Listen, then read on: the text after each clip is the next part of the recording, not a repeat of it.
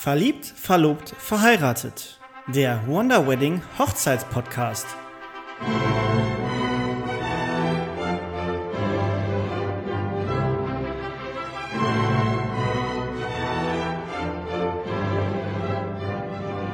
Hallo und herzlich willkommen zur neuen Folge vom Wonder Wedding Hochzeitspodcast Verliebt, verlobt, verheiratet. Ich bin Kevin und mir gegenüber sitzt Vanessa. Hi, Vanessa. Wie geht's dir in diesem Hi. 1. März, äh, 2. März? Äh, wie geht's denn dir? Also ich finde, äh, Wetter lohnt sich momentan, oder? Ja, bei uns lohnt sich das Wetter. In Deutschland ist ja gerade eine Kältewelle. Wir haben das erste Mal hier 25 Grad geknackt auf äh, Zypern. Von daher können wir uns nicht beschweren. Ich, ihr haltet durch in Deutschland. Es ist nicht mehr allzu lange, bis es wieder wärmer wird und der Frühling kommt. Wollen wir direkt einsteigen in das heutige Thema? Wir machen heute eine kurze, knackige Folge und wir sprechen über das Thema äh, freie Trauungen, Vor- und Nachteile von freien Trauungen und was man so beim Thema freie Trauung alles beachten kann, beachten muss und beachten sollte. Oder Vanessa? Ja, genau darum geht's heute. Und ich würde auch sagen, wir fangen direkt mal an mit den Vorteilen. Freie Trauungen sind ja symbolische Hochzeiten, die quasi ja keine rechtliche Grundlage haben, äh, nichts mit dem Amt zu tun haben oder auch nicht auf irgendeiner rechtlichen Basis geschehen, sondern sie werden meistens von einem Redner äh, gehalten oder geführt, geleitet, äh, wie man es nennen mag. Und daher kann man sich da ausleben, wie man möchte. Also man kann viele Rituale mit einbinden oder äh, ganz frei reden, selbst äh, eine Rede halten. Also da sind der Kreativität keine Grenzen gesetzt bei einer freien Trauung. Und da kann man sich viel aussuchen und selbst gestalten, was ja bei standesamtlichen Trauungen eben nicht der Fall ist. Da ist alles vorgegeben, äh, wie das zu sein hat. Natürlich kann der Standesbeamte bei seiner Rede da auch ein bisschen ähm, auf das Brautpaar eingehen, aber da hat ja alles seine Ordnung und es hat alles seinen Ablaufplan und das ist halt bei einer freien Trauung nicht der Fall. Da ist man sehr frei, wie der Name schon sagt. Standesamtliche Hochzeiten sind ja sowieso quasi immer verpflichtend, wo man dann beim Standesbeamten sich das Ja-Wort geben kann, um dann auch rechtsgültig verheiratet zu sein. Das ist ja quasi der bürokratische Akt, den man in Deutschland dann hat, den man natürlich dann auch so ein bisschen aufhübschen kann, indem man das dann eben standesamtlich auch feiert. Und dann ist eben die Frage, feiert man das Ganze im Rahmen einer der Hochzeitsfeier eben nochmal ein bisschen größer im Sinne von einer symbolischen freien Trauung? Oder nimmt man die Alternative quasi eine kirchliche Trauung, die ja eine gewisse Tradition, eine gewisse Historie hat, wo man sich ja auch nochmal den Segen der Kirche abholt. Aber darüber wollen wir heute nicht sprechen. Wir wollen heute explizit über das Thema freie Trauung sprechen, welche Möglichkeiten es da gibt, was sind die Vor- und Nachteile. Ähm, das Thema kirchliche Trauung befassen, äh, behandeln wir in einer weiteren Folge im den nächsten Wochen. Vanessa hat es gerade schon angedeutet, ein großer Vorteil von freien Trauungen ist natürlich, dass man das Ganze individuell und äh, persönlich gestalten kann. Das heißt, man hat jetzt nicht so strikte Vorgaben, wie es beim Standesbeamten der Fall ist oder wie es vielleicht bei einer kirchlichen Trauung der Fall ist, sondern man kann eben die Trauung nach Vorgaben des Brautpaars mit ganz individuell gestalten. Das heißt, man kann auf, auf Wünsche, vielleicht auch auf die Interessen, auf die Hobbys, auf den Charme oder eben auch auf die Hochzeitsdekoration, auf den Hochzeitsstil, so wie gefeiert wird, eben eingehen und das Ganze eben einer wesentlich persönlichere Note geben, als das in anderen Locations der Fall ist. Und Genau, gerade beim Stichwort Locations. Vanessa, wo kann man denn überall freie Trauungen abhalten? Freie Trauungen kann man eigentlich überall abhalten, da man ja an nichts gebunden ist, an irgendwelche rechtlichen Grundlagen oder an Tradition. ist Es möglich, eine freie Trauung im Garten abzuhalten, in einem Restaurant, in einem Saal, an einem See, am Strand, am, auf dem Berg, also auf einer freien Wiese, irgendwo in der Natur, im Wald. Auch da sind keine Grenzen zu setzen, da eine freie Trauung ja eben so frei ist wie möglich, ähm, kann man sich den Ort einfach auswählen, der einem am besten gefällt. Ich habe ursprünglich früher mal gedacht, freie Trauung bedeutet, weil die draußen stattfinden und eben nicht in kirchlichen Gemäuern oder im Standesamt. Aber so kann man den Namen natürlich auch interpretieren. Ist natürlich auch richtig, dass man eben frei feiert, genauso wie man möchte und sich auch frei trauen lässt. Das geht natürlich auch Indoor und nicht nur, nicht nur Outdoor. Genau, man kann dann, gibt es ganz viele unterschiedliche Möglichkeiten, wo man feiern kann. Ja, und was eben auch super ist, ist, dass man flexibel ist bei den Terminen. Ihr kennt es bestimmt, gerade beim Standesamt, man kann sich sechs äh, Monate vorher für Termine äh, bewerben oder sich dann reservieren und die dann auch dementsprechend bestätigen, dass man dann eben äh, seinen Trautermin an genau dem und dem Tag beim Standesbeamten hat. Und dann fängt, dann geht das Gesuchen bei der Hochzeitsfeier natürlich auch los, weil man natürlich auch nur gewisse Termine hat, wo die Location verfügbar ist. Man will natürlich dann auch an einem Samstag heiraten und ähm, nicht irgendwie freitags oder sonntags oder unter der Woche. Man möchte, man muss schauen, dass alle Gewerke und die Dienstleister dann verfügbar sind. Deshalb ist diese Terminsuche natürlich auch immer ein sehr Punkt, ein Punkt, der sehr stressig sein kann. Und da bietet diese freie Trauung natürlich einen immensen Vorteil, weil man ist absolut flexibel bei den Terminen beziehungsweise man hat halt nicht so viel Konkurrenz. Jede Gemeinde hat halt ein Standesamt, wo alle dann den Hochzeitstermin, also wo es halt an einem Tag eine bestimmte oder begrenzte Anzahl an Terminen gibt und äh, dann ist das Standesamt voll. Aber es gibt dadurch, dass man eben frei, äh, die freie Trauung äh, dann halt eben auch nochmal abhalten kann oder bei einer Kirche ist es ja ähnlich. Es gibt dann vielleicht in, in, der, in der mittelgroßen deutschen Stadt vier bis fünf Kirchen, wo man dann vielleicht dann heiraten kann an einem Samstagnachmittag.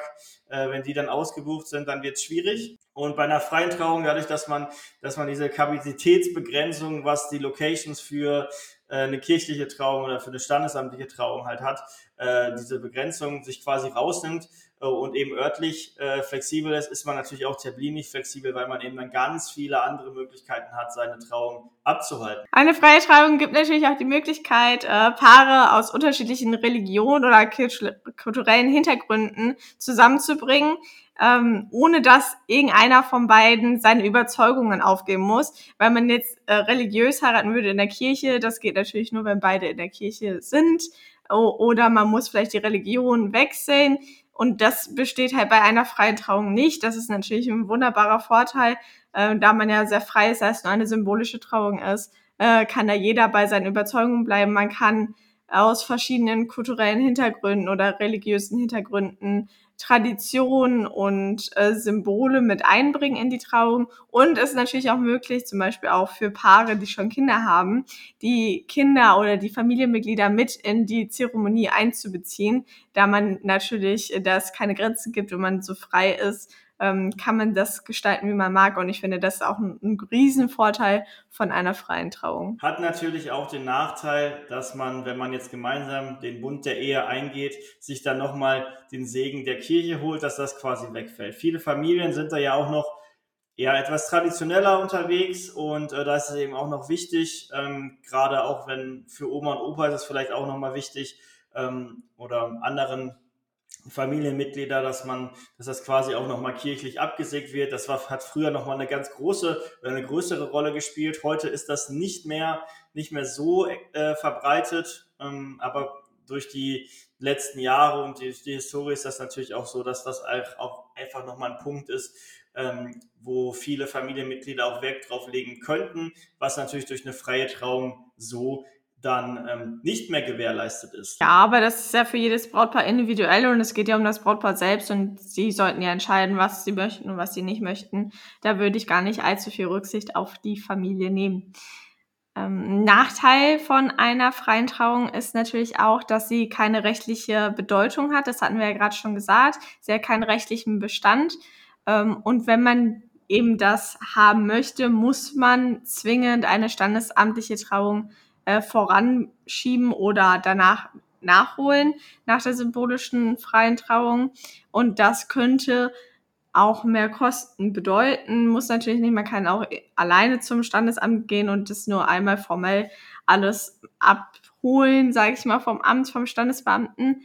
Äh, allerdings ist das halt der Fall, dass äh, da keine rechtlichen äh, Gegebenheiten sind und man dies dann auch im Hinterkopf behalten muss. Ja, da muss man jetzt nochmal genau sagen, das ist bei wirklich, bei, also, das ist wirklich bei freien Trauungen dann eben wichtig, dass es quasi nur symbolisch ist. Man sollte sich schon vorher standesamtlich dann vermählen, beziehungsweise bieten auch einige Standesamte an, diese standesamtliche Hochzeit offiziell, also diesen organisatorisch oder diesen bürokratischen Akt quasi dann ähm, standesamtlich außerhalb des Standesamts durchzuführen. Da gibt's in gewissen Locations und Venues gibt's da eben die Möglichkeit, diese standesamtliche Hochzeit äh, draußen stattfinden zu lassen. Das ist quasi, ja, trotz, bleibt trotzdem eine standesamtliche äh, Hochz äh, Trauung, die jetzt eben nicht mit einer freien Trauung gleichzusetzen ist, auch wenn da diese Flexibilität bei den Orten und der Location quasi nochmal gegeben ist. Dennoch ist es so, dass. Ja, man könnte sie ja verbinden miteinander. Richtig. Wobei da natürlich auch der standesamtliche Gedanke und der Ablauf meist auch immer äh, eingehalten werden muss. Da ist man dann nicht so komplett, also man ist schon flexibler, bestimmt, aber nicht so flexibel, wie wenn man das Ganze jetzt eben selbst macht und symbolisch als freie Trauung auslegt. Hat natürlich auch den Nachteil, dass das Ganze auch äh, oftmals äh, teurer, teilweise auch wesentlich teurer werden kann als zum Beispiel eine kirchliche Trauung oder eben nur die standesamtliche Trauung. Denn bei der Kirche ist es zum Beispiel so, dass die meist kostenfrei zur Verfügung gestellt wird, wenn man in der eigenen Gemeinde heiratet. Der Pfarrer macht das dann im Rahmen seines Fahrdienstes und ähm, nimmt auch die Vorgespräche wahr und hält dann die kirchliche Trauung eben mit ab. Das ist eben mein Brautpaar spendet in der Regel etwas dafür, ja, aber bei freien Trauungen ist es schon so, dass man oftmals dann natürlich einen Trauredner äh, engagieren muss mit Vorgesprächen, der, äh, wo ein guter Trauredner, gute Traurednerin auch, ähm, ja, ich sag mal so ab 1000 Euro anfängt. Nach oben gibt's dann natürlich nochmal noch mal mehr Möglichkeiten. Dann muss man eben schauen, dass man vielleicht eine Miete ähm, für eine Location vielleicht noch hat, hat, die vielleicht nochmal zusätzlich anfällt, wenn man jetzt nicht im Garten heiratet. Oft ist es auch so bei Hochzeitslocations, wo man feiern kann, dass sie da nochmal einen separaten Bereich und, und einen Raum haben, wo man eben eine Trauung abhalten kann, der dann nochmal für einen, für einen Aufpreis dann angemietet werden kann. Dann muss man auch eben schauen, ob man vielleicht noch Musiker, Dienstleister eben nochmal zusätzlich nimmt, wenn jetzt ja gerade oder ob man ähm, ja dann eben einen DJ braucht, der dann quasi über Lautsprecher dann, zu, äh, wenn jetzt kein Musiker da ist, dann zumindest ähm, Einmarsch, Einlaufmusik abspielt, ähm, wo dann auch nochmal Dekoration extra hergehalten werden muss. Also das ist schon mal nochmal umfangreicher in der Organisation, äh, natürlich auch kostenintensiver. Ja, da fehlt natürlich auch die Struktur, weil, weil da man ja so flexibel ist bei einer freien Trauung, ähm, sucht man sich ja alles selbst aus und organisiert alles selbst und dann fehlt oftmals die Struktur oder der, ja, der Ablauf für alle Teilnehmenden ist nicht ganz klar. Ähm, was passiert als nächstes, was kommt, äh, wie habe ich mich zu verhalten.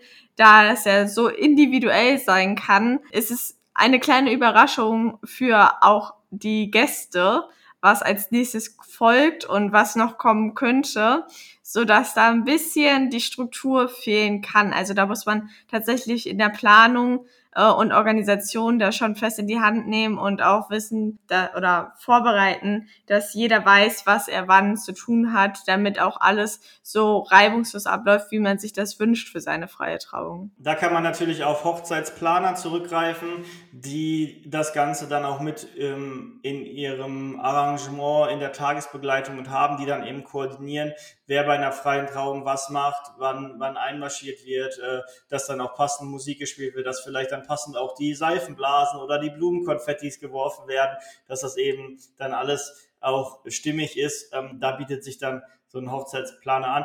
Es können aber auch dann Trauzeugen sein oder Trauzeuginnen, die dann in diese Rolle schlüpfen, die das dann übernehmen, wenn man jetzt keinen Hochzeitsplaner hat oder mit, äh, mit einem, keinem Hochzeitsplaner zusammenarbeiten möchte, ist das eben auch eine Möglichkeit, dass, ähm, dass man das so organisiert bekommt. Auch bei der Planung ist natürlich die fehlende Erfahrung des Brautpaares ein Punkt, der zum Nachteil werden kann, äh, da es ja noch nicht ganz so üblich ist, freie Trauungen stattzufinden lassen, hat man vielleicht noch nicht die Erfahrung, war doch nicht auf so vielen freien Trauungen und sieht oder weiß daher nicht genau, wie man das selbst haben möchte. Was gibt's denn für Möglichkeiten? Was kann ich denn alles machen? Und da fehlt natürlich die Erfahrung und es kann halt schwierig sein, Gleichgewicht zwischen persönlichen, emotionalen und ernsthaften Elementen der Trauung zu finden, so dass das Paar halt genau eine Zeremonie erhält, wie sie es sich wünscht aber das muss man halt, am besten hat man jemanden an der Hand, der sich ein bisschen auskennt oder man hat selbst schon mehrere freie Trauungen erlebt, so dass man da ein bisschen Erfahrung hat. Aber Sonst könnte die fehlende Erfahrung auch zu einem Nachteil werden für eine freie Trauung. Genau, die fehlende Erfahrung kann von einer Traurednerin natürlich aufgewogen werden oder das kann sich ausgleichen, äh, da diese natürlich ähm, die ganze Zeremonie leiten wird, sich ein bisschen mehr auskennt, natürlich schon viel mehr Erfahrung hat in dem Bereich und schon mehrere Trauungen durchgeführt hat, kann diese natürlich äh, das Ganze leiten. Es wäre ja dann ähnlich wie in der Kirche der Priester. Oder wie siehst du das, Kevin? Der bringt natürlich auch ordentlich Erfahrung mit, das ist richtig. Und äh, da gibt es natürlich auch gewisse Protokolle oder Abläufe oder eine Struktur, die man einhalten muss. Ähm, und ja, und wo man sich dann eben dran orientieren kann, was man natürlich weniger individualisieren kann. Auf der anderen Seite ist eine Kirche natürlich auch immer ein sehr historisches Gemäuer, äh, was für viele moderne Paare auch immer ein bisschen ein, ähm, ja, ähm, er drückt manchmal so ein bisschen, ist ja nicht altbacken, aber es ist halt kühl und äh, wen, wenn man sich jetzt Bilder von einer freien Trauung mal anschaut, dann hat man meist, meist ist es irgendwie Open Air, es sind viel Weißtöne, es ist freundlich, es ist hell und so eine Kirche wirkt ja immer, ja, alte, kalte, dunkle Gemäuer, hohe, hohe Decken. Ähm, es halt dann auch so ein bisschen, es ist meist kühl drin, dunkel, womit sie sich auch nicht so, so assoziieren und verbinden können äh, weshalb für viele, Bra äh, viele Paare und Brautpaare dann eben das Thema freie Trauung immer, immer wichtiger wird. Andererseits ist bei einer Kirche natürlich so, dass man natürlich eine gewisse Grundinfrastruktur vorhanden hat. Also es ist eine Kirche, dann man muss sich jetzt nicht darum kümmern, wenn man irgendwo im Garten, dass man dann so ein Prowissen ja, ich will nicht sagen Altar, aber, aber dann so ein, so ein Gang nach vorne aufbauen kann. Man braucht keine Bänke, man braucht keine, keine, keine Stühle, man braucht kein, ja, oder so eine Bühne, dass das alle irgendwie sehen, Tonverstärkung und so weiter. Das ist eben bei einer Kirche schon vorhanden. Auch ist da natürlich Platz für einen Chor, für äh, Kirchenmusiker, die meistens ja auch in der Gemeinde vorhanden sind, wenn man Orgelspiele haben möchte oder Gesang. Das lässt sich da dann auch alles einfach nochmal leichter umsetzen ist halt einfach eine Frage, wie man sich das Ganze so vorstellt. Und dadurch, dass das natürlich dieser symbolische Akt schon sehr wichtig ist, weil das ja quasi das ist, was man feiert, sollte man da schon einen Fokus drauf legen, dass man sich da gemeinsam richtig entscheidet. Kann natürlich bei unterschiedlichen Weltanschauungen immer ein bisschen schwierig sein, gerade wenn man religiös aufgewachsen ist oder sehr traditionell aufgewachsen ist, wo man eben sagt, okay, es ist schon, es soll schon kirchlich geheiratet sein oder es gibt dann irgendwie auch Probleme mit den Konfessionen, ist es dann ähm, wichtig, das mal dann auch offen zu diskutieren, welche Möglichkeit äh, für euch denn ähm, ja dann zum Tragen kommt. Ich denke, wir haben soweit alle Vor- und Nachteile äh, etwas beleuchten können und haben euch da ein bisschen mitgenommen, euch einen kleinen Einblick gebracht in die freie Trauung, worauf geachtet werden sollte, was man auf jeden Fall im Hinterkopf haben sollte, wenn man eine freie Trauung äh, durchführen möchte. Ich hoffe, dass wir da einen guten Einblick gebracht haben und wir sind natürlich weiterhin für euch da, für alle Fragen. Schreibt uns gerne, besucht uns auf unserer Instagram-Seite oder liest nochmal im Blog nach bei uns über das Thema. Da haben wir auch noch ein paar mehr Punkte aufgelistet auf die wir vielleicht heute nicht mehr eingegangen sind. Super, dann bis zum nächsten Mal. Nächste Woche kommt eine ganz besondere Folge. Wir haben unseren ersten Gast mit dabei. Und da haben wir ein ganz spannendes Thema für euch vorbereitet. Schalt, schaut, äh, schaltet da auf jeden Fall auch mit ein. Und äh, dann hören wir uns nächste Woche Donnerstag wieder hier zur neuen Folge Podcast. Schaut auf Instagram und TikTok vorbei und ähm, wünsche euch noch einen schönen Tag. Tschüssi. Bis nächste Woche. Ciao, ciao.